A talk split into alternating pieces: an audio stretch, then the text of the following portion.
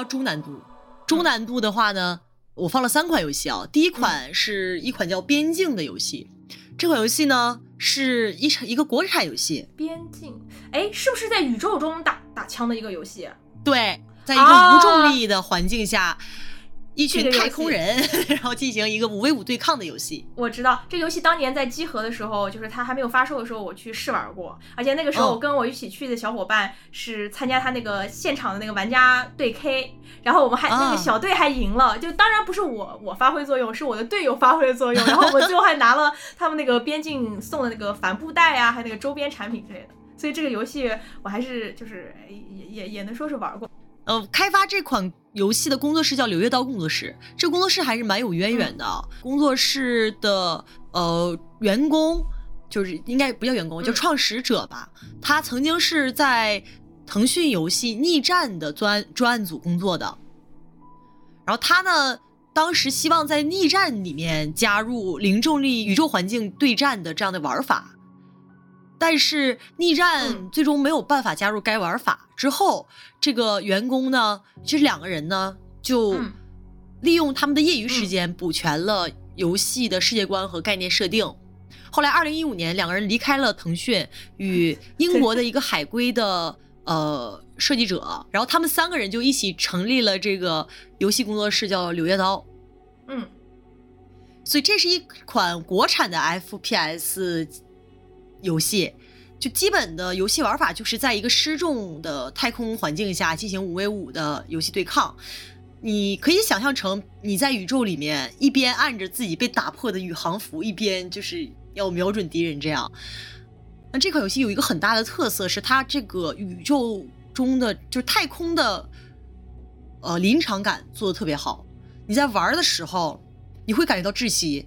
因为你是听不见声音的，所有的声音都是那种哦，对，我记得是那种，就是有点那个，就你穿着宇航员宇航服里面的那种那个机械的那种声音。哦，哦，对，而且因为没有空气的，所以它是一个半静音的一个感感受。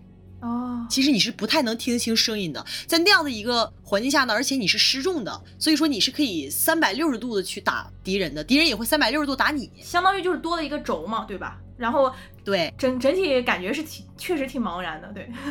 哦，你在这个游戏里的时候，你就会感受到这种强烈的不适。就是我的话，我是会有感受到这种不适感。如果玩的时间长的话，嗯，如果晕三 D 的话，玩这个游戏可能会死。我觉得不行呀。但是但是我记得我当时在线下试玩的时候，感觉还好。就是可能是因为时间比较短，而且可能因为就是呃在就是其他的那个玩家面前就是呃玩嘛，所以就可能勉强的装出来了一副 无所谓的样子。那你好棒棒，OK，我我感觉你在讽刺我，没有啊，不是，我是就 KK 好牛啊，这个晕三 D 都能通过意志力这个去克服的嘛？但是说实话，我就是当时我完全不知道我在干嘛，就是因为我们当时一块去玩的时候，那有一个呃小伙伴是那个设计游戏的，就是大拿这种，然后所以就是深度玩家，对对对，我完全就是在旁边的晃来晃去那种感觉，嗯。嗯，但杀起来还是挺爽的。嗯，这个游戏，因因为我记得我我呃印象比较模糊了，因为也有一段时间了。因为我他们之前是没发售的时候我去试玩的嘛，然后记得当时玩的那个感觉就是呃。就是就是因为它是在太空当中嘛，所以你整个人是那种乱飘的那种感觉，然后打枪的时候也是那种冷不丁丁，然后从一个方向里面探出来的，所以整整体而言就而而且再加上他整个声音是比较，其实我当时对声音的感觉并不是特别强烈，但是我可以感觉到是那种特别强烈的那种紧张感。对，因为你在玩的过程中，你是能听到自己通过太空服那个呼吸器呼吸的声音的。嗯，对，是的，就是那种。就这种声音，就是特别像 你学这种声音，我感觉有点恐怖。对，就就是它很像那个，比如说像什么消防员呐，他们带着空气呼吸器那种，像不像就是那个异形里面，就是电影异形里面，就是他躺在那个舱里面的那种感觉。呃，对对对，是是是那种感觉。对，有点那个，就是那个叫什么，呃，那几个电影，二零零一、太空漫游、月球、异形的那种感觉。嗯，对对，它给你带来的窒息感和压抑感，其实是确实是有那种电影的感觉。嗯，所以如果你想体验这种太空对战啊，呃，这种还是比较接近于我们现代科科技的这种未来科技的感觉，可以去试一试。但这款游戏其实现在在线人数已经没多少了，就是可能是还是有一些呃缺点吧。嗯。嗯，因为本身你做线上游戏的话，除了游戏本身的质量和玩法以外，它的运营就是真的是非常非常重要的。嗯，包括游戏平衡啊、技能平衡什么的，都还蛮这个蛮重要的。是的，整体玩家环境也是也是一个很重要的元素。嗯嗯，希望我们国内工作室就是努力别让这个游戏变成 dead game，因为我我整体玩下来，我觉得还是可玩的。而且我觉得比较喜欢那种太空恐怖类型的那种，呃，就是听众的话应该会，嗯，比较得心应手，就是你整个体验的那种氛围嘛，是吧？嗯，对。好，这款游戏就简单聊一聊。下一款游戏啊，我们又一个顶流新型顶流出现了，Apex 英雄啊，这确实是顶流 啊。其实我我忘讲了一点啊，就是我今天不会提到像《堡垒之夜》和《绝地求生》这两款游戏，嗯，呃。因为首先《绝地求生》我不太喜欢，嗯，呃，其次我觉得这这两款游戏太有名了，就是也不不需要我来讲，他们因为这个种种原因吧，反正就是受众面是非常之大的。而且其实我觉得玩大部分就是这种大逃杀类型的，尤其是像《绝地求生》，很多时候 并不是带着玩那个 FPS 的那个心情在玩。嗯，对对对对对。那《Apex 英雄》这款游戏呢，是我今天提到的唯一一款。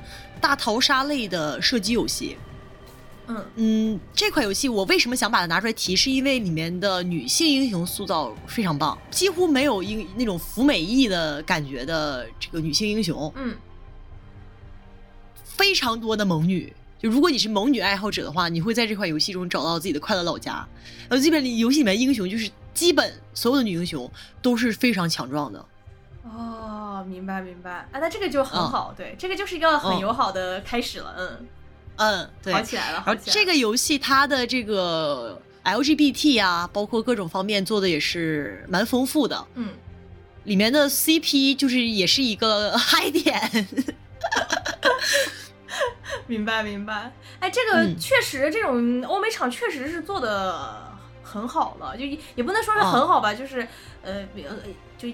阳间很多，嗯，它里面的那个有一个我想特别提的，就关于 CP 这一点，就是最近这个 Apex 也不是最近了，就是去年吧，还是说今年，我不太记得了，就是一段时间之前，呃，他们的当家传奇啊，这个游戏里面的英雄叫传奇，嗯，这是当家传奇之一，这个寻血猎犬，嗯，我才知道她竟然是女生，就我先道歉，我我我。刻板印象里以为他是一个男生，但是其实他是一个女生。因为寻血猎犬它的形象是，它是看不见任何脸的，它的声音是被破坏过的，就是它的嗓子是坏掉的，所以你根本没有办法通过它的声音去明确辨别出。就你光听它声音的话，你会觉得像是一个少年，但是实际上他是一个女生。寻血猎犬，嗯，我们到时候可以在那个 show notes 里面把他的那个人设图放出来，然后大家来对看一下。我还是因为他官宣了恋情，所以才知道她是一个女生的。哦，原来如此。呃，她在游戏里面就是找到了男朋友，然后。哦，原来还有这层。哎，不过她这个人设真的很带感，我还是挺喜欢这种感觉，就是这种呃无性别的这种设计，我一直还是比较喜欢这种这种角色设定。嗯嗯嗯，因为她的技能是呃在游戏中，如果你。开了大的话，它是能看到地上的脚印，还有人人就是留过留下的痕迹 啊，就相当于一个半透视。所以他取的这个名字，他取的这个名字“寻雪猎犬”就是已经是比较酷炫。那其实你仔细想一想，不就是那个是狗狗？对呀，那个 金毛寻回的那种感觉啊！对对对，其实它就是一个就是人类化的狗笼。对，这样说起来话真的很可爱，嗯。它这个游戏也是未来世界嘛，就一群人被放进一个呃大竞技场里面，然后大家就是搜东西，然后搜枪啊什么的，然后互相厮杀，最后获我只有一个小队能够获得胜利。然后这个游戏我会把它放在中难度，是因为你需要熟知很多的英雄技能，你才能算是入门。你也需要熟知什么枪适合你。因为这个游戏的里面枪械是非常多的，你需就用哪把枪，哪把枪适合你，这个其实是需要一定的熟练度的，需要一定游戏时长的，或者是你需要搜一些资料的，就是它学习成本还是比较高的啊。对，嗯，明白。而且你在这样的一个大地图上去进行游击，你也呃，且它这个地图不像绝地求生那样，绝地求生它还是一个拟真的状态嘛，它就是有些楼啊什么的，但是。因为 Apex 英雄它是未来世界，所以它的地图里面是有非常多的机制的。哦比如说，你可以去一些机舱里面去打机器人 bot，然后它会给你爆一些装备之类的。它有一些需要你特别了解的游戏机制，哦还有一些呃滑索呀，然后弹跳的地台呀，呃，这个是也是你需要了解一定的地图，这个你才哦能游刃有余的进行游击。但但其实嗯我觉得它这种设计其实还挺好的，因为你可以增强这个游戏的互动性嘛，对吧？你不光只有说是对对呃，就是用枪械，还有很多地图上面的的的地方。不过，但是我感觉啊，如果就是你的就是呃对决的这个局数上去之后，可能这种东西就是非常轻车熟路，你就呃，家常便饭，对对就像我们刚才提到《守望先锋》里面的那个声音信息处理嗯一样。明白。这个游戏的 TEK 特别的长，就是长到感觉两队围着打了一年还没死人，因为你可以被打之后你就躲起来、嗯。去打包啊、打这个打这个绷带药啊之类的，啊。然后还有这个游戏除了绷带和药还有盾，包括你人倒了之后还有盾，就你会拿一个盾趴在那儿撅个屁股那种。哦，就是是这样的一个状态，就是其实是很难死的。所以其实这无形中呢，在一个竞技场游戏中，其实是提高了新手的门槛儿的。我觉得，因为你嗯变得更难杀人了。嗯，确实。嗯、你在这场这场游戏中也很难，就是几乎是很难做到连杀的，在这个 Apex 这个游戏里。它那个容错率还是比较高的，这样看来，对吧？嗯对对，就你很难死，但是呢，你也很难杀人。嗯，当然，如果你是一个高分段打低分段，那你连杀当然是很有啊可能。但是如果是肯定了同样水平的话，其实是是会不停的在游击，在绕，互相绕，然后呃就是扔技能啊，然后这这个打、哦打药啊，然后找点呐、什么的，最后再决出胜负。我觉得这样的话，对于如果说是就是相相对来说，嗯，不是那么新的新手，就是学习了一段时间之后，然后他的那个呃整体上手难度会。比之前的那些短的要好一点吧，因为你在这个绕的过程当嗯。中，你有很长的时间进行那个策略思考，你就不需要一直靠你自己的那个身体的机械反应，对吧？嗯，这游戏的难点之一，跟战地一样，也是视力，就也有很多的玩家反映说看不见敌人在哪儿。对，说到这里，我提醒各位听众啊，就是玩这种游戏的时候，一定要注意自己的视力健康，玩半个小时起来休息一下，因为真的有时候玩时间长了会瞎。战术思维也是这个游戏的一个难点，嗯就是说，如果你是一个盲盲女，嗯就是对应莽夫的这个盲女，嗯如果你是个盲女的话呢，你不要追着人打，就是还是要绕一绕的。就是我我是深有体会的，追着人打真的会不幸。就是比如说，就算你在枪械上或者是你在枪法上能够压制对面，嗯你也很难把人家直接打死。嗯如果对面残血了，你追上去，很有可能对面打了药之后出来，把没有打药的你嗯，给杀掉了。哦，呃，所以明白它需要一定的战术思维，就是你要有这个绕的这个想法在，嗯不能说太莽太虎。OK OK，明白，就是还是需要稍微用一点这个脑力活动。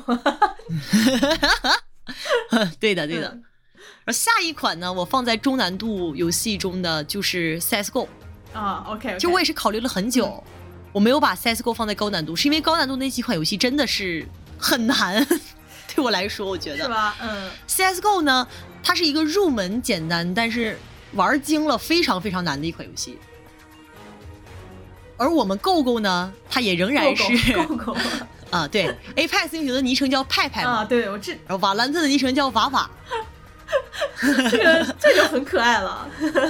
啊。我们 GoGo 呢，它也仍然是 Steam 上最多同时在线人数的游游戏，呃，多年以来屹立不倒的一座大山啊。嗯确实，嗯，GoGo 呢，就是其实没有不需要任何的心理负担，因为他进就是进去之后，你就跟着队友走，然后就无论是下包还是杀人呢，就该做什么做什么就行了。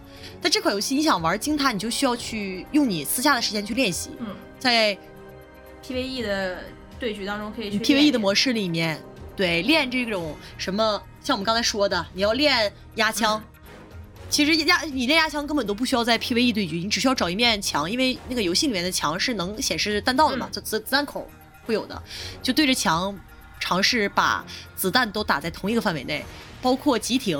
哦，对，而且 CS:GO 它为什么它的竞技比赛就是 Major 呃仍然是最受欢迎的电子竞技比赛，嗯也是因为它的可看性高。所以可看性高是什么？代表什么呢？就是游戏的战术是千变万化的。嗯虽然说我们都是手握烟火雷闪，不是爆就不是进攻就是防守，大家都玩爆破模式嘛。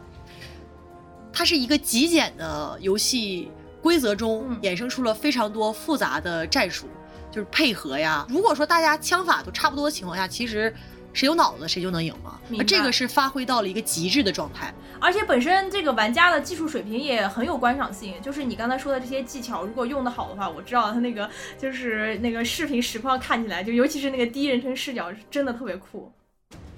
对、嗯对，所以说是 CSGO 就是老生常谈了。虽然呃怎么说呢，也是众多 FPS 游戏的灵感来源吧。嗯但是我觉得，呃，如果说你想入坑 FPS 游戏的话，CSGO 虽然是中难度，我会把它放在这里，但是仍然是一个很好的入门的选择。因为如果你把 CSGO 玩明白了，那基本市面上就没有 FPS 游戏是能难难难到你的了。我觉得，就至少嗯你就算在里面，你什么都不懂，但你还是可以杀人。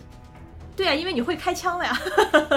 对，它是一个集大成之之存在，我觉得。而且就是赛斯本身就是，如果呃你你你是这种八零后九零后的话，本身对这个 IP，我觉得还是有一点就是就情感因素存在的，因为毕竟 这个 危机课，对呀、是是是是，就是微机课呀，还有小时候就是去蹭网网吧的时候，肯定都呃 CS 是摸过的，就虽然你不知道他在里面干什么，那肯定是摸过的。啊，那我就不多过过多赘述了。嗯但是，就接下来我们就进入到高难度部哦，分。我真的特别感兴趣、呃高难度游戏高难度这个部分，就是之前的对于之前你刚才说低难度和中难度，对于我来说已经就是 很有难度了，所以我想知道，就就你而言划分的高难度究竟会是难到什么一种程度？高难度游戏的第一个，呃，算是这高难度我放在高难度的这三款游戏里面最简单的，嗯就是彩虹六号围攻。啊，彩六这么难吗？我愿称之为是入门最难，嗯我觉得是，，OK，就是你从开始玩这款游戏到在这款游戏里获得游戏体验，最难的游戏之一。嗯就是这种比较对抗性较强的，呃，几 v 几的这种 FPS 游戏，我觉得我个人体验啊，它是最难的。哦，OK，那你可以来讲一讲，嗯首先，我们说说它它为什么难。嗯呃，第一呢是这个游戏里面的干员啊，这个游戏里面英雄叫干员，就是每款游戏都有他们自己的这个 英雄的这个叫法啊。，OK，干员嗯，这个游戏里的干员呢，它的游戏是怎么进行的呢？你在游戏中呢是分为防守方和进攻方的，防守方呢需要布置机关，给墙做固定。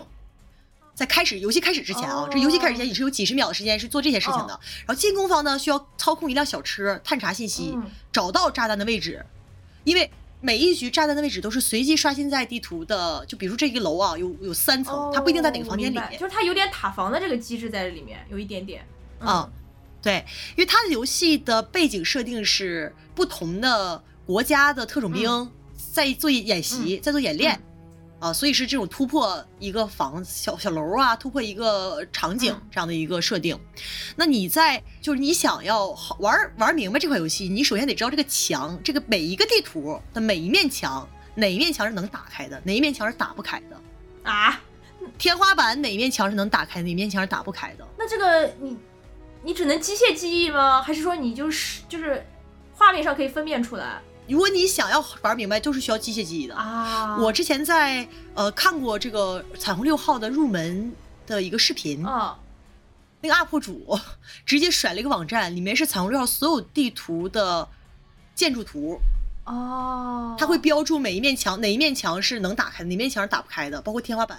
就是他他说你想要玩好这面这款游戏，先去背图，每一个地图先背下来，哎，那这个游戏其实对这个大脑健康还很有益处啊，就好像是防老年痴呆是吧？对呀、对呀就起码就是你玩明白之前，你 是吧，可以锻炼一下脑力，嗯嗯，所以背地图是一个难点。其次呢，就是这个游戏里面的机制，呃，就是每一个英雄的技能嗯是非常复复杂的。嗯比如说我们刚才提到的那个瓦兰特里面有个英雄叫 Cipher，、嗯瑟福，他能放摄像头吗？呃，这个彩虹六号里面有一个干员，他就是他叫黑眼，嗯他也是能放摄像头的，就是你的所有的技能放在哪个点位，你根据每张地图都是有巨大的变化的。哦，原来所以说战术非常非常重要，配合也非常重要，而且最难的是这个游戏的 TDK 超级的短，我体感就是它是比 CSGO 更短。哦，也就是说你要在极短的时间内，然后规划出来对一系列的策略，对吧？对，那这个确实是，嗯，就是你可能会见人的情况下秒死，嗯，它的 TDK 特别特别的短，就是因为这个游戏它还有呃，它分走路、跑步、静步，然后呢，它还分你往右歪头、往左歪头，所以说你手上就通常我们玩 FPS 游戏啊、WSD 前后左右，然后 Shift 有的是 Shift 跑步，有的 Shift 静步，对吧？然后 Control 是蹲键，嗯也有 C 是蹲键的，呃，然后就是 Q E R 可能是技能，比如像《守望先锋》里面啊，或者是之类的。嗯但是你在彩虹六号里面的话，呃，Q E 是往左右歪头，啊，然后你还要按 Alt 是进步，然后你的游戏其他技能可能是一二三这种，他怎么把这个就是你需要按的键子很多他怎么。把这个就 FPS 搞成一种动作游戏的这种感觉，而且还是没有手柄的动作游戏，你懂你懂我意思吗？就。不过我有一个好奇的地方，我想提一个问题。你说就是它这个左歪头和右歪头，就是会对，就是你的射击有什么影响吗？它当然有很大影响啊。首先，你比如说你在一面墙的边缘，嗯如果你是横着出去打人，嗯你会露出半个身体；但是如果你是歪头出去，你只会露出一个头。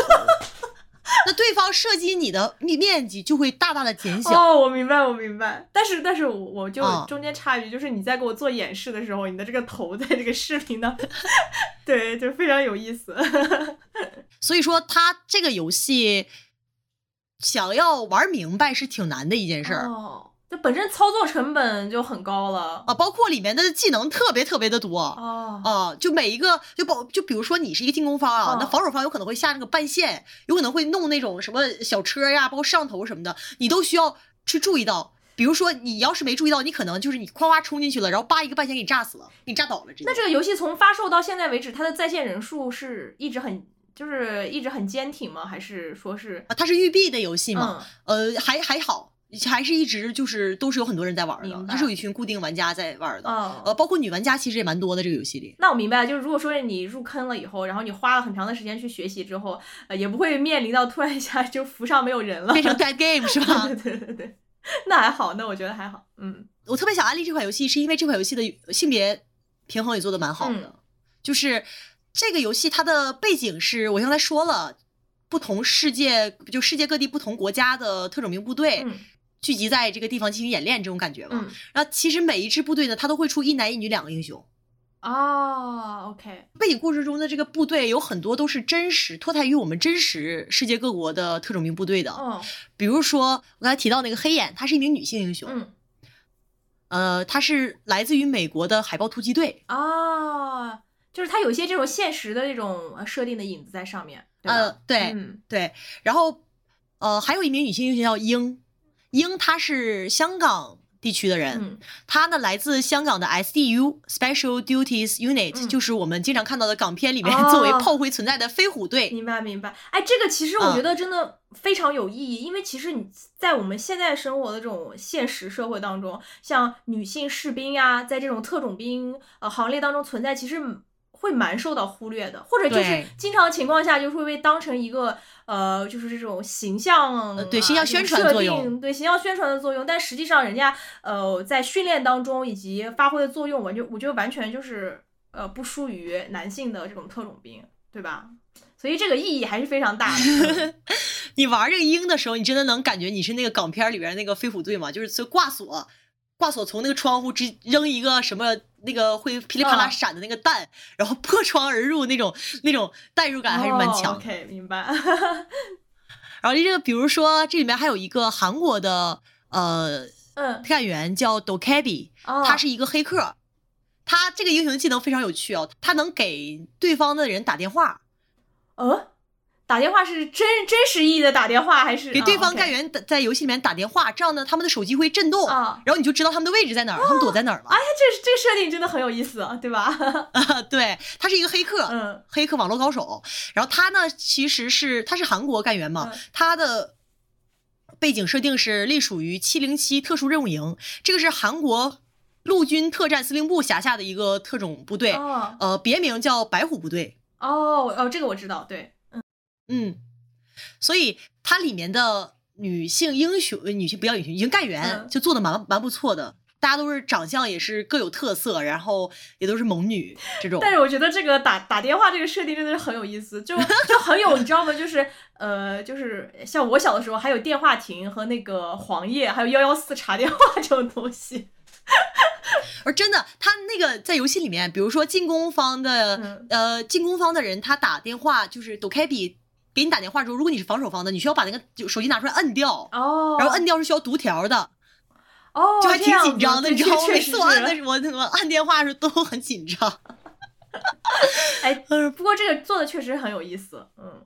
嗯嗯嗯，那你有作为打电话的那一方呢？那那那岂不啊，我我是全程都、特别喜欢玩抖开比，全程都很 爽？因为特别好玩。对，啊是的，对啊，他的游戏干员是分为进攻方、防守方的。嗯进攻方干员只能在进攻的时候玩，防守方干员只能在防守的时候时候玩。比如说像我们说的黑眼、嗯能放摄像头那个，嗯他就是一个防守方的干员。哦然后像鹰和 Dokebi 这种就是进攻能力比较强的，嗯能给你打电话的，就是进攻方的干员。啊，今天第一次知道了这个打电话能力是如此的重要。嗯，能把对面所有干员的手机都弄震动了，你就能通过声音去判断对方在哪儿。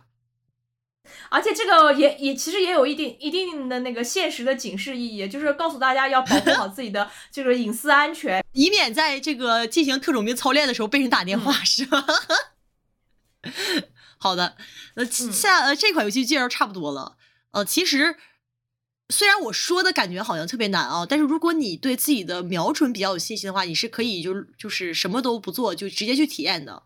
嗯、可能会感觉一脸懵逼，很难杀人，但是嗯你想想，这个游戏开始之前开始夸夸凿墙，开始钉墙，墙嗯钉的大铁板，然后或者是你你安一些什么呃，比如里面有一个女性干员叫阿鲁米，她是一个泰国人，她能放那个岩叫岩阳门，就是给门安一个装置，然后这个门上面就会有那种格子，如果人要通过的话是是会受伤害的，人是不能直接通过的，需要先扔一个东西进去。哦，就有点像那个生化啊，对对对，生化危机那个激光墙，吧？对对对，激光墙那种东西。啊、o k 明白了。还有防守方的女性英雄叫叫黑叫黑镜，哦，我有点忘记了，对不起啊。但是她就是她能在墙上放一个单面镜，你能看见对方，对方看不见你的那种镜子。啊，它这个是它这个真的有非常很就有意思的小细节，像包括打电话呀，啊还有这种单面镜，哎，这个真的 非常有趣。嗯我感觉这样听你介绍下来，这个游戏比较适合那种呃愿意花时间去学习、去训练，然后嗯、呃我觉得学习了之后，然后再进去玩的话，应该会有蛮强的这种正面反馈的感觉，对吧？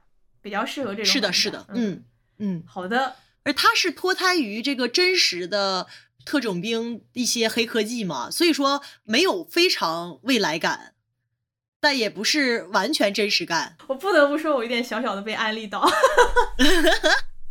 嗯，OK 但是最最这个游戏最大的难点是什么？就是它是育碧的游戏，所以它服务器特别烂。你说的很对，对对对，育育所有育碧的在线游戏最大的难点就是因为它是育碧的游戏。对，啊，服务器真的烂到什么程度？比如说我们今天组了这个这个五个人，嗯，想玩玩这个彩虹六号，等到这五个人全部成功连接上进入游戏，可能一个小时之后了，就是不是你又掉线了，不是就他加不进来了，反正就是哎特别多的麻烦事儿。而且育碧的游戏，就算你大家都连加速器，好像也不太行。就如果你是联通的网，然后你的队友家里是移动的网，然后也会有存在很大的冲突。那太太这地狱了，简直是。真的真的。嗯，好，那我们下一款硬核游戏啊，嗯叫《逃离塔克夫》。啊，这个也是听说过嗯大名，也是听说过云过。嗯，这款游戏就是属于所有 FPS 玩家眼中的超级硬核游戏。嗯这个游戏就怎么说，FPS 界的黑魂 OK 好，啊，确实啊，就是一个游戏创造一个类型嘛。嗯，可以算得上是黑魂是吧？就黑魂是一个计量单位，不是是一个形容词。对对，是一个形容词，可以这么说。呃，是是不是可以？那如果就是拿 FPS 游戏来类比，是不是可以相当于是这几年的半条命这种？我们创造一个 FPS 自己的形容词。啊，确实，嗯这个《逃离塔科夫》这个游戏啊，它是以现实感著称的，嗯包括武器的模拟、角色受伤、物品交易等方面的细节都力求做到最真实。哦我举个例子啊，什么是武器模拟的真实啊？就是这个游戏中的武器非常的精细，它所有枪械的射速、后坐力、激发的声音都跟实际的枪械非常接近。啊，我懂，我懂，因为我我之前呃，这里插插播一个，就是我之前之前特别喜欢玩的一个网游，沉迷的就是《坦克世界》。然后这个《坦克世界》里面，就是我我里面特别喜欢的一个，就是它所有的那个坦克，然后包括它里面坦克的配件，什么发动机啊这些，跟历史上面的那个设定基本上是呃一就是一致的，也不能说基本上一致，它里面也有很多超模的部分嘛，但是细节做的特别特别的好，包括里面的物理引擎呀，比如说跳弹呀这些之类的，就是、就是有很多门道嘛，这种我我、嗯我很能理解，就是塔科夫这种沉浸感是怎样的一种乐趣。对，所以说呢，呃，在武器这方面，他做到了真实，力求真实。再一个嗯就是受伤模拟，这个我是觉得很有这个跨时代意义的啊，因为这个游戏里面的角色，我们都知道 FPS 嗯游戏里面。受伤就是对于大多数玩家来说，只是相当于血条上的血在往下掉，它并不会为你的游戏实际玩游玩过程中提出任何的反馈。但这款游戏不是，你这款游戏中，你角色受伤之后，受伤部位会直接影响角色的行动能力。比如说你腿受伤了，你就走不动道了；哦，你手受伤了，你就拿不起枪了。哇，这个设定非常哦，这个真的非常带感，我感觉。嗯，如果你手受手臂受伤了，你瞄准是很难精准瞄准的，就开始狂乱狂晃，你知道抬不起来的感觉。然后你腿受伤，你就哦就行走速度会变得巨慢。哦，它这种感觉在玩法上面就就拓展了很多可能性，对吧？对，嗯它还有一个更地狱的啊，就是这个医疗系统。嗯这个游戏中的医疗系统呢，跟受伤系统一样，你需要选择适当的医疗物品对受伤进行治疗。嗯，比如说你哪里受伤该缝合，哪里受伤是吃药，哦，都是有区别的。那是不是就有可能出现那种情况？就比如说我手受伤了，然后我下一个捡到的医疗包打开一看，里面是一堆拐，这种情况。哎，你就是想到这个的话，还还还挺有挺带感的啊。对 好吧，是有点带感。你在这个游戏过程中呢，你还需要定期的吃东西和喝水维持体力，不然你会因为饥饿和哦渴受到负面影响。包括哦你的子弹，白你的子弹不是无限子弹的，你需要定期的，就是带备用弹匣进游戏，你才会有子弹用。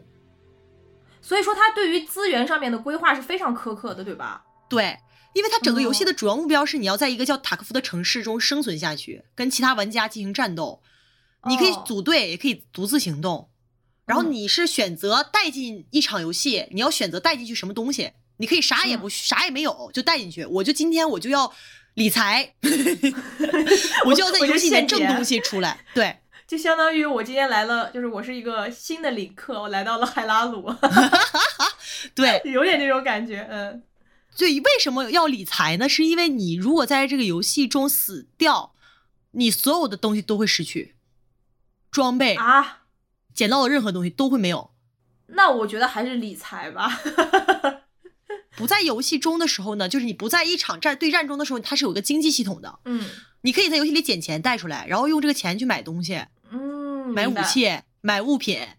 从从什么头盔呀、什么衣衬衫啊、防弹衣呀、到这个呃，你这游戏里面用的什么医疗包、乱七八糟这些东西，全都是需要买完了带进游戏去的，哦然后你在游戏里面才能用，而且死了之后还会丢啊，是吗？啊、哦，确实被别人捡走呀，这个很合理。你在这个游戏中很难体验到所谓的爽感，就是它是一个使命召唤的反义词吧，可以被称之为。我觉得，嗯，呃，我觉得就是对，是那种就是刺激的那种娱乐式的爽感，我觉得肯定是没有的。但是如果说是那种很紧张的那种，就是需要去步步为营的那种爽感，我觉得是有的。就我还挺喜欢这种类型的。所以说，这个游戏它的硬核程度就在于，你想在里面活下去，同时还得理财。嗯，是它本身我感觉玩法已经突破了一般性的这个 FPS。你说的这种开创性，确实是有这个，基本上很难见到是这种玩法的，还是比较带感。嗯嗯，包括地图环境也是，如果是一个黑天啊，你进这个地图的时候，地图是黑天，你真的啥都看不着。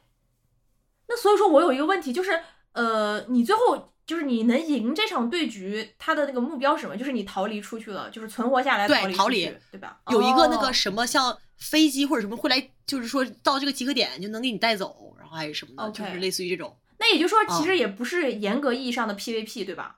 你就也可以选择合作啊，是 PVP 啊，因为你在一个这个地图里面会有很多很多玩家哦，他们肯定想抢你的东西啊。哦，明白，原来是丛林法则的这种 PVP。OK，明白了。是的。我还是我还是把人性想的有点单纯，刚才。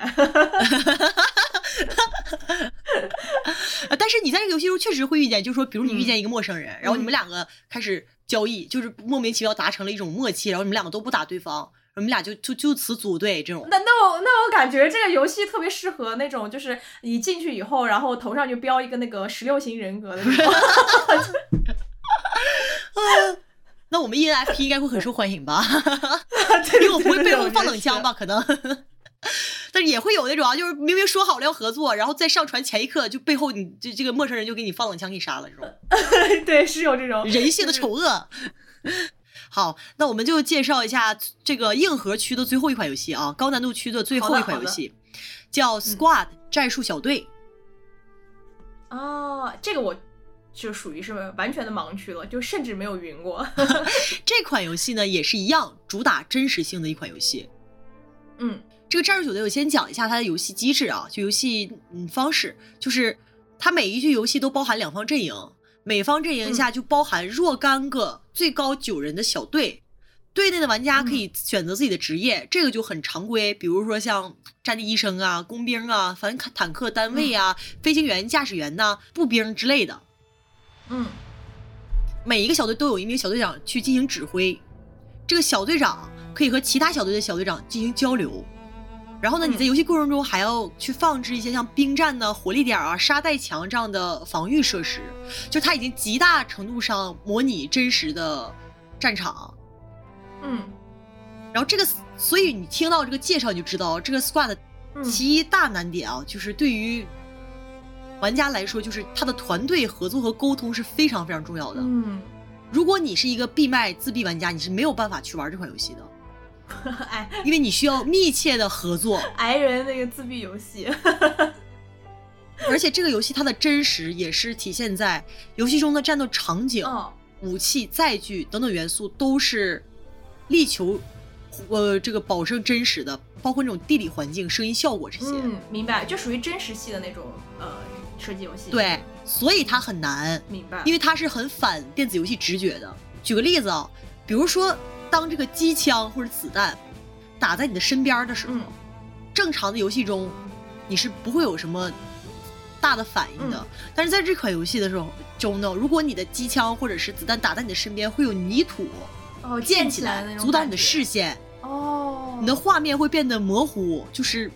被挡住了，蒙了一层纱一样的感觉。哦，明白。当然，战地也有这个特点，但是它是把这个特点是弄到特别的核心极致了。核心的机制就有这个东西，对吧？嗯，你可以去最大程度去利用这些东西，呃，扰乱别人的。哦，对，明白。而且 Squad 是没有准星的，它是没有传统 FPS 那种在屏幕上的十字准星的啊。你只有按右键打开这个瞄具，你才能看到准星。那有些枪就没有瞄具啊，就比如说一些那种小的手枪，它可能只有一个那种瞄的那个靶，对吧？对，就你只能用那个瞄，不然的话你就只能盲打。就是它是没有在没有不开瞄准镜的情况下是没有任何十字准星的，这个也是跟真实现实中非常像的。是，确实。还有一点就是，人的呼吸会对枪械的准确度有很大的影响。哦，对，因为你就算是屏住呼吸握枪的时候，它也会有抖动，轻微的抖动，这一点就在 Squad 中也是体现出来了。那我想知道，它就是你进去玩家在玩的时候，你怎么控制这个呼吸啊？对吧？你可以选择屏息。哦，就是有一些按键上的操作，对吧？嗯，哎，我其实有一个突发的想法，就是感觉这种玩法做成那种 VR。感觉会特别有意思。就 那个 CSGO 不是有个 VR 模式吗？哎那个那那个就别说了。那个真的很搞笑，我不知道你看到没有，就是有一个 B 站有个 UP 主，他专门在那个 VR CSGO 里面去卸别人弹夹，啊，因为弹夹被卸了，不就打不出来子弹了吗？他就去卸别人弹夹去，就绕到对手身后把人弹夹刮卸了，特别的搞笑。这个很有意思。对，嗯，和平卫士，对，嗯然后这个 Squad 里面呢，它也是有友军伤害的，它这个所有的哦这这个伤害型的东西都会有友军伤害，所以说团队合作非常非常重要。哦，明白。嗯呃，我感觉这样看下来的话，就基本上现在呃比较热门的这种 FPS 游戏就是两个方向嘛，一个像咱们之前说的像呃那个呃守望先锋啊那些，就是比较魔未来幻、比较高、嗯对未来的这种有技能的这种，然后还有像刚才咱们说的这种塔科夫，还有这个 Squad 这种比较真实的那种感觉，就两个分支了，感觉是吧？嗯，确实确实是这样的。嗯，嗯，像使命召唤啊、CS:GO 其实都是偏向于真实，包括塔科夫和 Squad，虽然真实程度是不同的，但是他们都嗯是偏向于真实物理引擎。但是像、哦明白呃 Apex 啊，像这个呃守望先锋，他们连掉落伤害都没有，对吧？所以肯定是对呀、都是科技人飞了，还还还搞什么掉落伤害，对吧？嗯。那我们基本就硬核游戏，硬核这个最高难度的入门嗯难度的也介绍完了。接下来呢，我想介绍两款是新游戏，就是还在测试阶段，还没有正式发布的两款游戏，是我觉得好的，可能会在未来吸引很多玩家的。然后我也是呃公开测试阶段玩过、体验过，所以介绍一下。你来预言一把，对，预言一把啊，第一款叫《X Defend 不羁联盟》，也是育碧的游戏。哦，那怎么说呢？听到“育碧”二字之后，就心里面就咯噔一声。就感受到了一种烂服务器的支配，是吧？嗯，对，是，嗯，这个 X Defined 呃不羁联盟呢，它是一个六 v 六的对抗类 FPS 游戏，节奏非常快、t d k 也非常短。它呢就有点像使命召唤这种，嗯、快节奏爽杀类的，就你可以连杀的那种游戏。嗯，而且它呢、是一个育碧总动员式游戏，就是 育碧 IP 总动员。哦它里面分五种职业，这五种职业分别来自五个育碧 IP。第一个职业进化者来自全境封锁，自由武装、哦这个职业来自孤岛惊魂六，然后梯队这个职业来自细胞分裂，还有暗影小队啊，是幽灵行呃幽灵行动里面的那个幻、哦幽灵行动幻影里面的，对对对，幽灵行动也是育碧的，嗯、对，还有一个叫呃 Dead Sect 的职业，所以说它其实嗯。是一个育碧 IP 总动员，就是就是啊一个非常粉丝向，或者是呃没有那么硬核、没有那么 serious 的这样的一款。但但其实大很多人想到育碧 IP 的话，可能第一个反应就是还是那个 爱爱吉欧呀这些，刺客信条对，对刺客信条这些的，对对对，那你不能在这个 FPS 里面搞刺客信条，对，可以可以每个就是这个呃那个就是什么射击兵啊，然后都有袖剑，你知道吗？就是可以好，好，好，好。如果育碧听到我们这期节目啊，赶紧吸吸纳一下我们的这个建议，记得给我们版哦给我们版权费啊，记得。哦，OK，我只是口胡啦。好，那这一款游戏是我觉得它呃它之前说是要这个公开发售，但是后边又拖了一下，说是什么服务器还是什么的需要完善一下，还是游戏机制还是 bug 之类的，反正是拖延了一下。哦但是我估计明年也肯定会上了啊。嗯，我感觉这个游戏听上去就是像是开服就会热闹一阵的那种游戏。对，因为 它很爽杀嘛，就是 C C I 嗯类 C F 游戏。而且本身这些 IP 的话，你如果喜欢玩枪战的话，嗯，我我感觉都会比较感兴趣，像什么《孤岛惊魂》呃，那个什么细胞分裂全境封锁这些、嗯是吧？嗯，是嗯的，，对。然后下一款游戏是我觉得我押宝是下一个大爆款啊。啊，OK，说来听听。最近正在这个测试公开测试中，大家可以现在听完节目就去玩的一款游戏叫《The Finals》最终决战。哦，这个是哪一个厂商做的？哦、哎，说到这个厂商就有趣了，这个游戏呢是前战地制作组 DICE 的员工组成的哦 Embark 工作室开发的。哦，也也就是一个新的工作室，它的第一款游戏对吧？对嗯说这个工作室就是战地的水平，就是好呃战地好的时候的水平，大家都不用讲，嗯绝对是有保障的。而这款游戏呢，它很有趣的是，呃，首先它世界观我蛮喜欢的，它是一个电视转播的虚拟战斗类游戏节目，你们都是这个嗯节目里的参赛者，它整个的游戏过程你会看到一些全息的观众。而且嗯游戏的过程中，你能听到游戏的实时解说，就有一男一女在那一直解说。就比如说啊，某某队现在已经占到了上风，然后 等会儿我怎么坏事了那个弹丸论破的感觉？确实啊，也有一点一点那种非法的，是 对，有一点对。对，所以他就是有那种主持人，就是解说的实时评论，他会评论某个队伍哦和某个某个呃在整场游戏中的状态，然后。这个开发商说，他这个游戏的部分灵感是来自于饥饿游戏和角斗士的，就也很合理嘛。嗯，嗯，对它确实是饥饿游戏那个感觉。而这个游戏的美术画面是非常清新的，它用了很多的呃亮黄色呀、呃橙红色呀这种非常亮眼、时尚、清新的颜色。嗯，包括游戏里面的人物没有什么就是锯齿哦，明白，就是比较比较丝滑，整个啊，对对，丝滑的感觉，嗯。然后在这个游戏的呃基本模式里呢，这个游戏基本模式叫 Cash Out，其实你就能嗯。猜到大概是什么一个玩法啊，就是这个玩法也是蛮独特的哦，所以我就会觉得它可能会成为下一个大爆款游戏。它的玩法是玩家会组成一个三人队伍，它的游戏过程是一个三 v 三 v 三，哦，然后呃，在这个场景里面呢，会出现一些点，这些点呢是有一些金库，你要先过去打开这个金库，并且拿着这个钱呢运送到提现的提款的另一个点。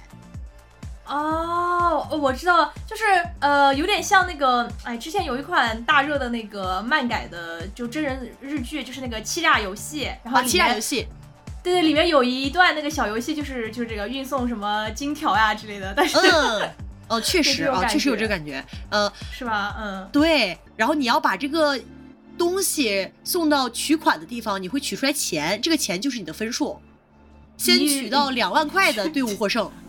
啊，我只有两万块吗？我以为是一亿日元。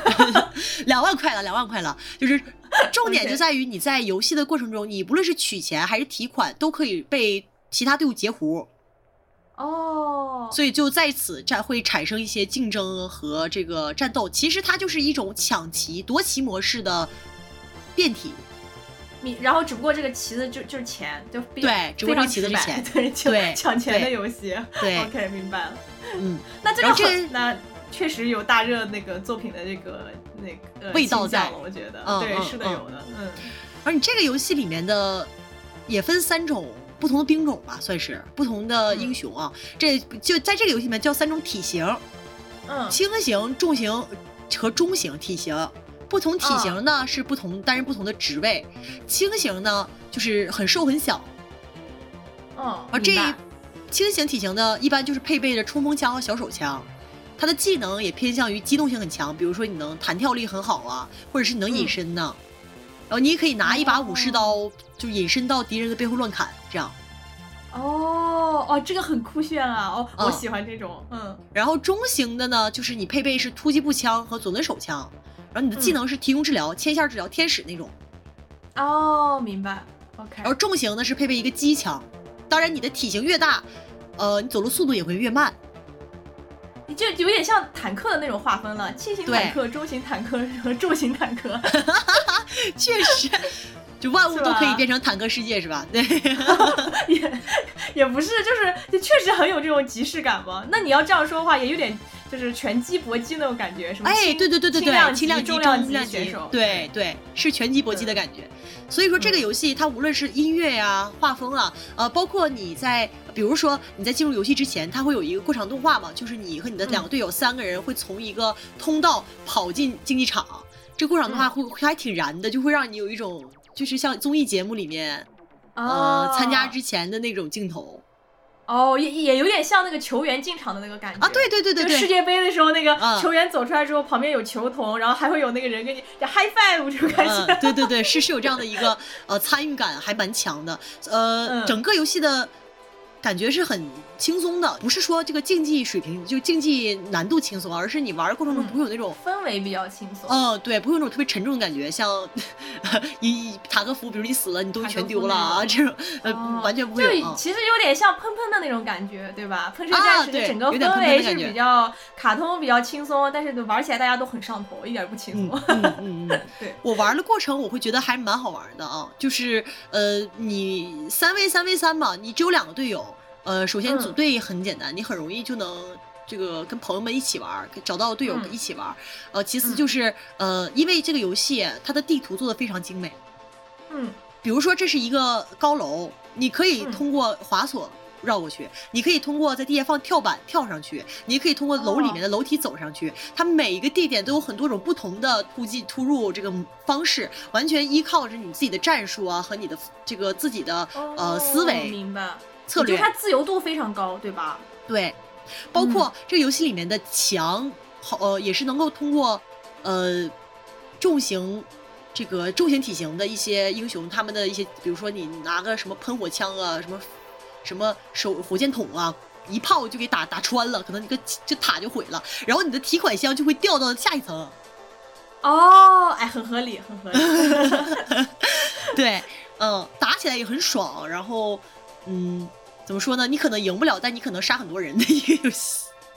而且本身就算你杀不了很多人，也没有赢，它整个那个互动也是充满乐趣的嘛，对吧？嗯你可以，你可以去截胡别人从就是高处掉下来的钱。哎对，嗯。嗯，你可以抢不到钱，但是你可以去偷偷别人的钱，就是去截胡。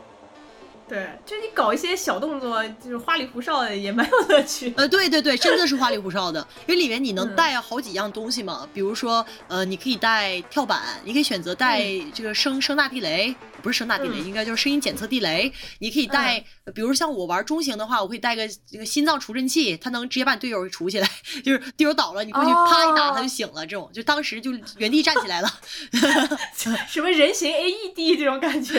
对对对，就是还是整个的呃游戏的氛围啊，给你整个基调是一种蛮轻松的基调，然后你听着这个解说团一男一女在你旁边哔哔这个。这个某某队已经占到上风，他还有没有机？什么其他队还有没有机会呢？等等。哦，他那所以说他这个解说就是相当于是个纯 AI 的，对吧？是根据你的战局，然后哦，那这个很有意思，那不嗯就是相当于就是那个接那个话外音的吐槽是吧？啊，对，比如说你抢到钱了，还会有那种现场观众欢呼声，就哦那种。相当于就是边玩边在听播客了，现场播客。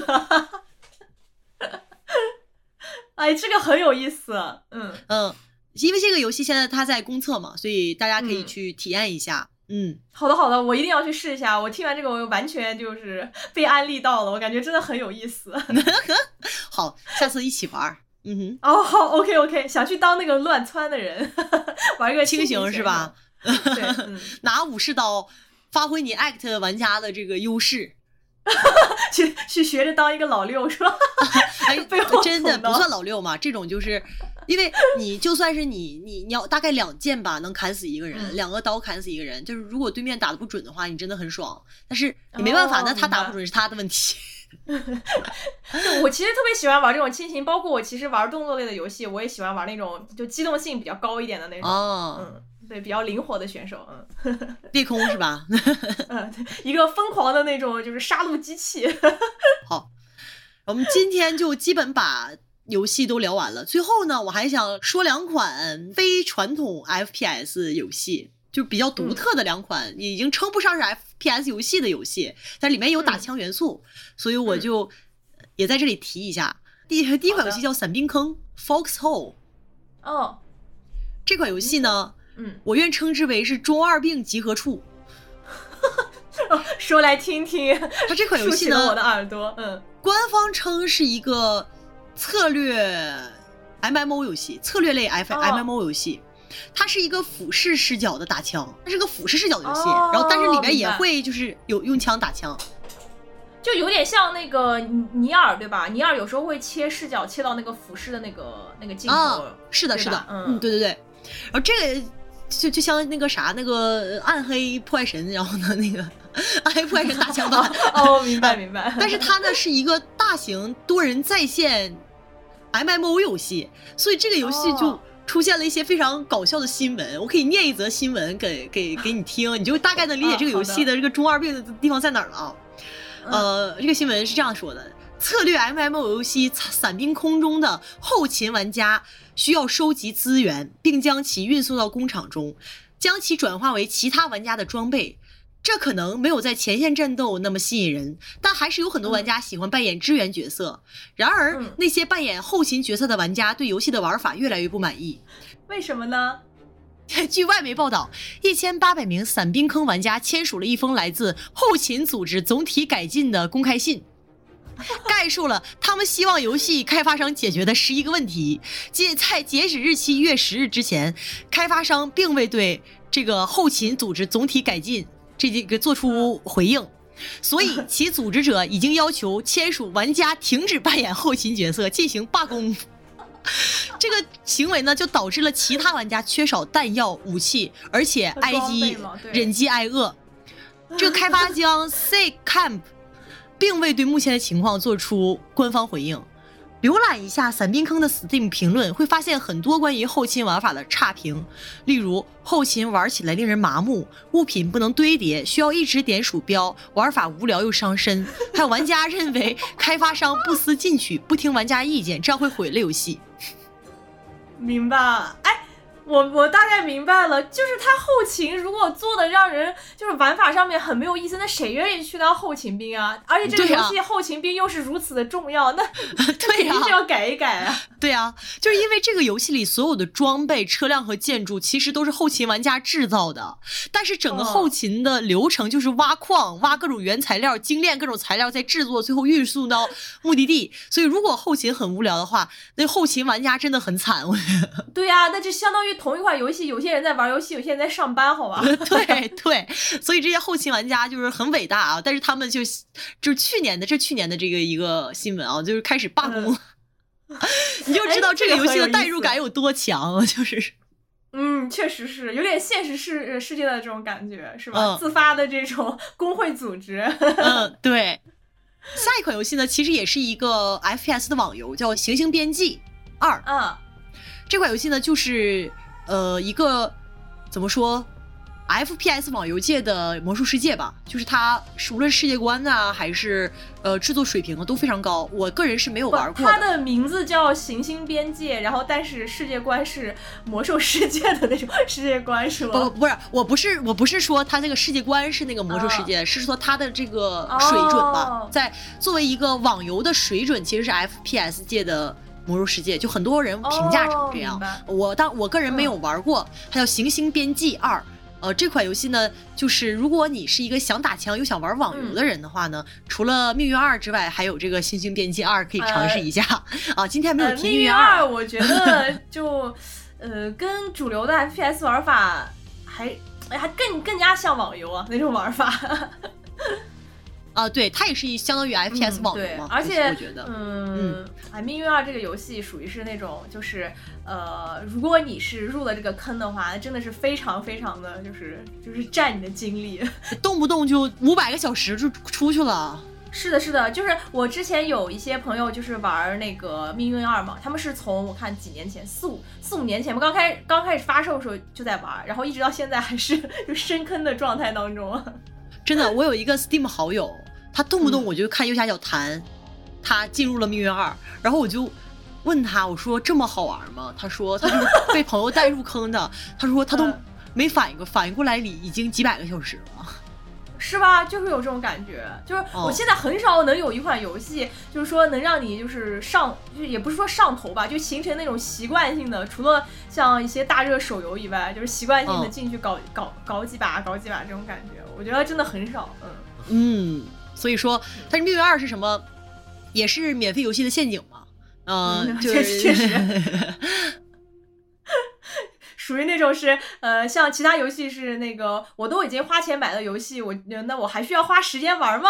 就是命运二会告诉你，这个这个这个观点是如如如如何的，就是错误，你知道吗？嗯，对，因为这个这款游戏给不知道听友说一下，它这款游戏你虽然是免费的，但你进去就发现它里面的第就是大多数的游戏内容都是需要花钱买 DLC 才能解锁的，而它的 DLC 特别多，特别多，而且还挺贵，不磕个几千块钱是没有办法给它全拿下的，嗯。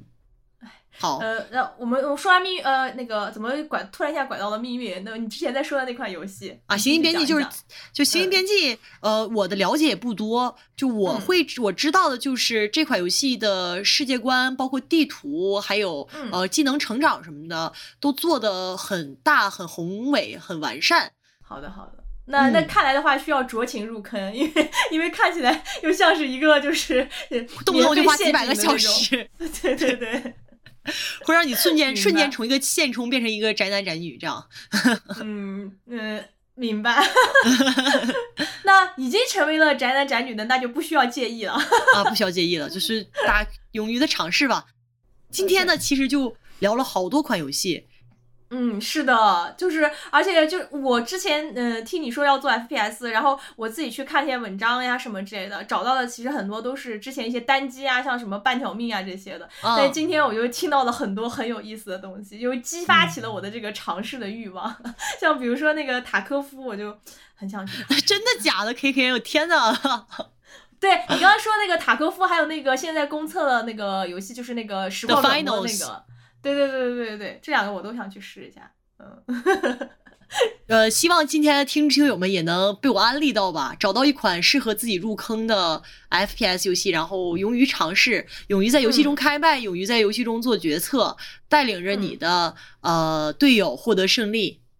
嗯，是的，而且我觉得就是你介绍的很仔细了，就是你可以从呃，如果就是。根据你自身的游玩经历吧，然后根据莉莉的这个分级，酌情这个莉莉的这个射击游戏分级制度啊，酌情的去尝试一下。而且我觉得是这样子的，就是因为呃射击游戏它本身嗯很多的公司都是欧美厂的嘛，所以它在这一方面所做的女性友好的这种成分啊，会比很多的日常游戏，还有比如说还有很多国产游戏要做的好很多。我所以我觉得女玩家嗯上手的话，那个舒适程度是。嗯，天然性的要高一些啊，再加上第一人称，它这个叙事角度跟第三人称是不太一样的嘛，因为你不像第三人称，你时时刻刻是盯着你这个人物形象这些的嘛，所以我觉得可能先天性会有一些女性友好的成分在这里面，所以鼓励大家去多多尝试，呃，然后嗯，可以丰富我们这个玩家群体的这个 性别多样性。对，我也希望在未来。能够看到更多的 FPS 游戏出现女子联赛啊，出现这种就是女性啊，这在这里我要特别提一下啊，就是《守望先锋》，它还有一点我觉得蛮这个有开创性的，就是在《守望先锋》联赛中，呃，它是有一名女性职业选手的，嗯，这个女性职业选手是一个韩国的女孩，叫 Gigery。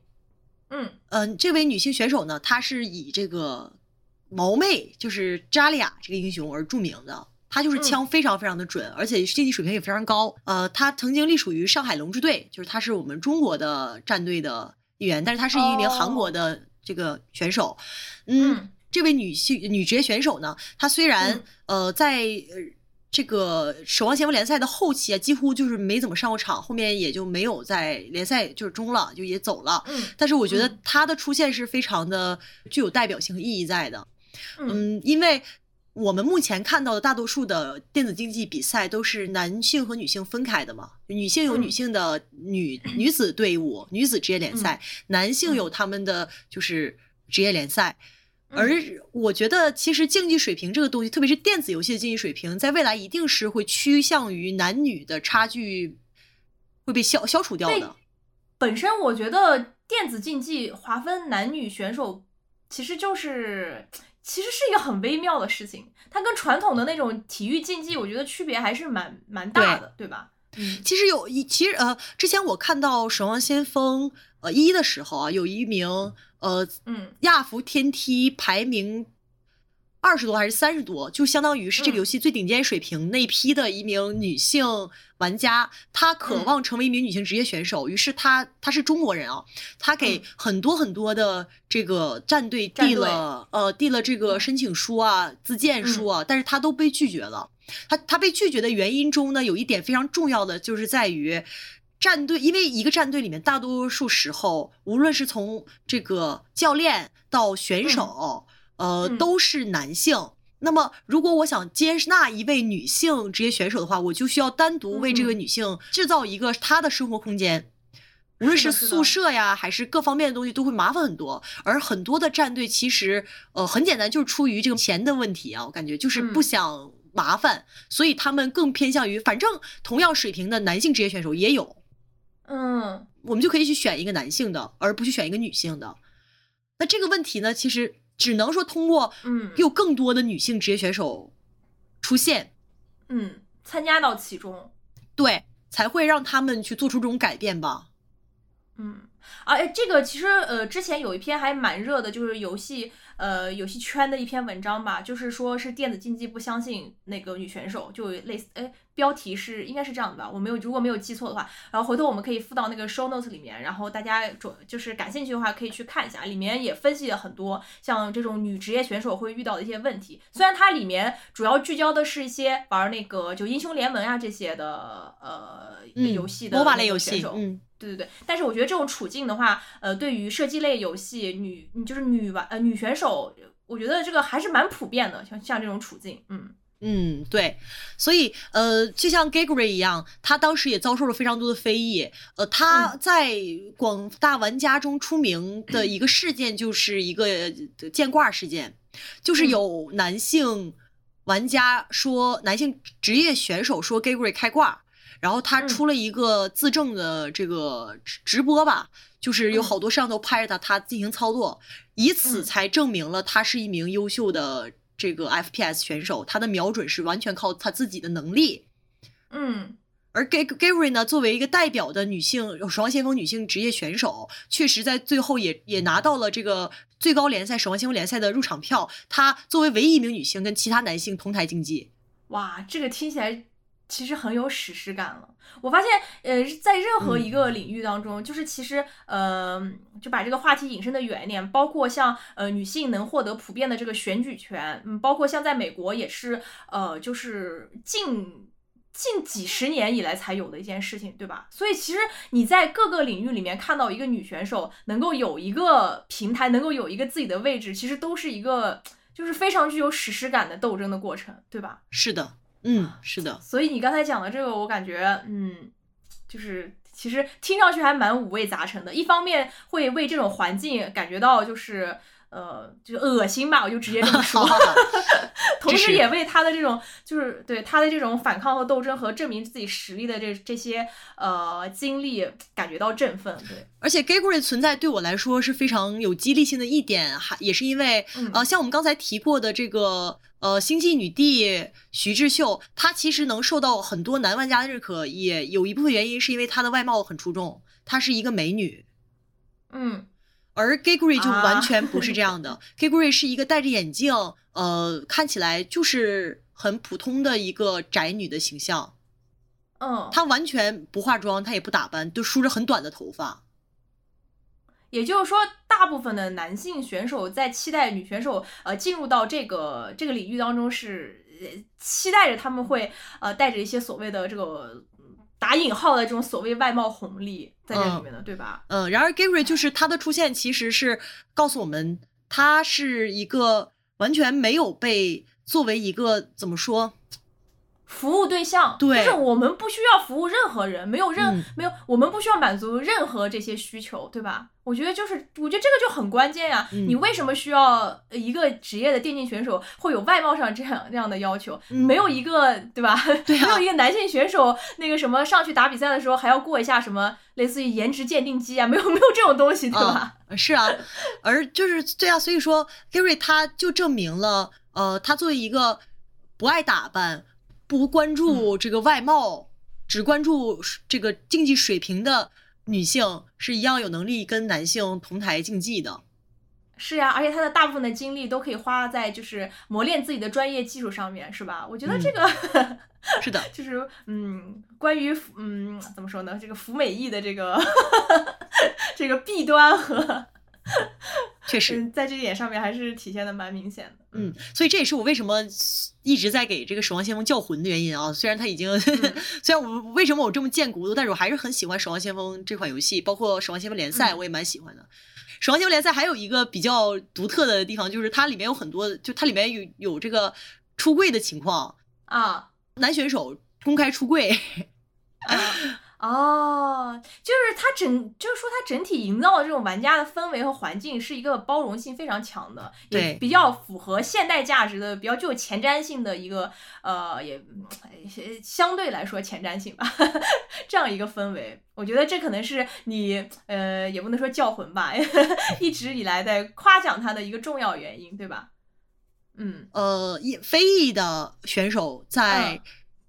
守望先锋联赛里面也是非常多的，虽然说守望先先锋联赛现在已经没有了啊，呃，已经因为运营不下去而而结束了，今年就是最后一年了。但是我还是 在此怀念一下守望先锋联赛，就是在。就是传统的一些竞技里面比较少见的一些群体和面孔，就是非裔的选手就被看见吧。那么我就呃，虽然这个联赛要结束了，我我就期待未来会出现更多这样阳间的 竞技平台，对，能够让大家就是不分呃这个身份啊，不分性别，不分地区，然后能够同台竞技的一个本身就还蛮有就是先进的意义的，对，嗯嗯，我希望能看到这样的竞技比赛。嗯，是的，我也很希望。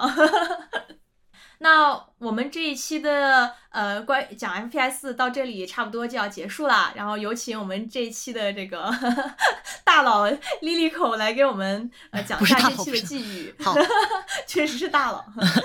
呃，话题又回到我们刚才说的那个，嗯，Nico Partners 出的那个报告啊，其实，在报告中提到了一点。呃，我我觉得蛮值得大家关注的，就是尽管现在大多数的亚洲女女性游戏玩家都是手机游戏玩家、休闲游戏玩家，但是越来越多的 Z 时代的女性玩家会去玩竞技类游戏和电子竞技游戏，而电子竞技呢，也会逐渐的看见女性的存在和女性的声音，无论是直播竞赛，或者是直接去玩游戏而参与电子竞技的女性，嗯，因为他们为此而。呃，花钱为此而投入时间，也越来越被更多的厂商所看到。所以我觉得未来一定是会有越来越多的女性玩家投入竞技性较强的游戏中，并且占据一席之地。最终，我希望能达到的就是无论性别、无论地区，大家都能同台竞技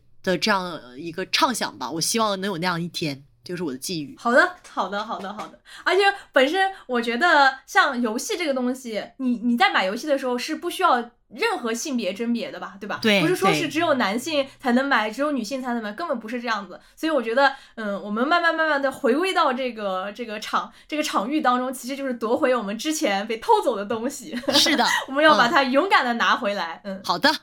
呃，祝愿每一位女性玩家都能旗开得胜吧，做常胜将军。OK OK，好了好了，这个寄语非常好。嗯。哦，那么呃，在这里再补充一点，感谢呃之前几期我们可能都忘了说，感谢之前几期呃对我们进行那个叫什么打赏打赏我们的打赏我们的观众小伙伴老爷，是的，我们真的非常非常的开心，对，谢谢大家的支持啊，对，谢谢大家的支持。那如果你喜欢我们这一期的内容，可以评论与我们讨论，或者是点小红心推荐，或者是收藏，怎样都好。嗯，如果你也是呃有嗯有很多这种玩 FPS 这种呃竞技类游戏的经验，欢迎来跟我们分享。对，还有如果你想来求组队的话，也可以来评论区摇队友。嗯，而如果有那个想想入坑的这个女性朋友，想入坑瓦兰特、守望先锋、CSGO，差不多吧，就这三个我比较有信心。呃，也不是我玩的多好，就是 你可以就是可以评论，我们可以一起玩。呃，如果你想加加全女群的话，想加瓦罗兰特和彩虹六。号的全女群的话，也可以在评论的区里告诉我。呃，因为就是我有有有这两个群，当然加进群是需要这个性别验证的啊，为了防止有奇怪的人混进来。嗯，丽丽是一个 FPS 游戏那个集散 集集物流集散地，给分绝对包票给大家分到这个就是这个正确的地方。好的，呃，这期就到这里了，谢谢大家。OK，谢谢莉莉口给我们分享这么多有意思的东西，我也被安利到了很多好玩的东西。嗯，好的，感谢谢大家的收听，我们这一嗯辛苦期就结 KK 束啦。听了这么久，是吧？哦，听的人呢当然是很乐了啊。好的，那我们下期再见，拜拜。OK，那我们下期再见，拜拜。Now do the flashbang dance. Flash, flash, batang, flash, batanga dance. Flash, flash, batang, batanga dance.